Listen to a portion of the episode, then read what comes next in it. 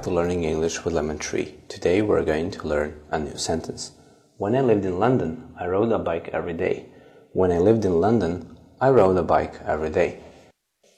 When I lived in London, I rode a bike every day. Here you use past simple to talk about habits. There are some irregular verbs that have a different past simple form. For example, swim, swam, go, went ride, rode. So here we use present sim- uh, past simple to express a habit in the past.